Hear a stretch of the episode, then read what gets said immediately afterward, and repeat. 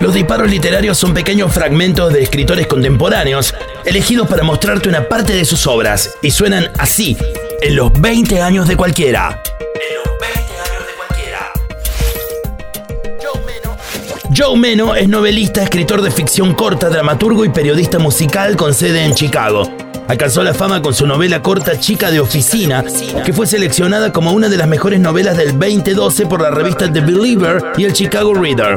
En ella cuenta la historia de amor entre Jack y Odile y de manera tierna celebra la fugacidad de las cosas.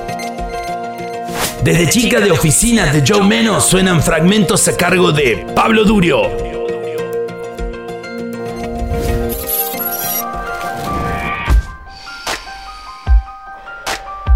Odile, que se pronuncia O-Dil, tiene un cabello oscuro que le llega un poco más abajo de los hombros, frente amplia, enmarcada por un flequillo desparejo que se corta ella misma, y un par de ojos de un gris azulado que están separados varios centímetros en una cara delicada con forma de corazón. El tamaño de sus ojos, más grandes que los de la mayoría de las chicas, les da una cualidad de asombro constante a todas sus expresiones. Sus orejas están unidas a la cara en un punto más bajo de lo normal y son también un poco más anchas, lo cual le da cierto aire de elfo, aunque esto apenas se nota porque lo primero que te atrae de ella son sus ojos, grandes y brillantes. Su nariz no es ni larga ni respingada y tiene aspecto redondeado, como suele pasar con las narices de las chicas de ascendencia europea. Su nariz es diferente a la de su madre, que a primera vista parecería ser más bella, pero hay un bulto en el lado izquierdo del puente de la nariz de Odile imperceptible para cualquiera que no haya pasado una tarde acostado en la cama junto a ella escuchando la canción que más le gusta, After Hours de The Velvet Underground, o mirando su perfil en la oscuridad de un cine sin prestar atención a la película en blanco y negro de John Cassavetes.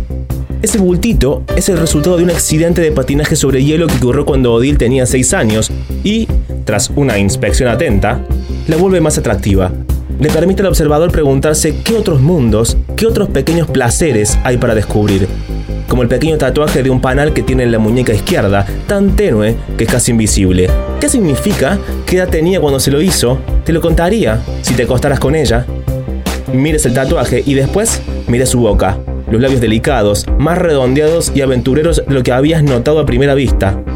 La boca que ya no sonríe, que ya empieza a reírse de algo que acabas de decir o hacer en este momento montando su bicicleta y a pesar de que tiene la boca medio cubierta por una bufanda verde, Odil gesticula mientras continúa discutiendo consigo misma en voz alta. Dispara un insulto a un taxista y esquiva con un giro brusco a una mujer de cara muy arrugada, vestida con un tapado de piel gris.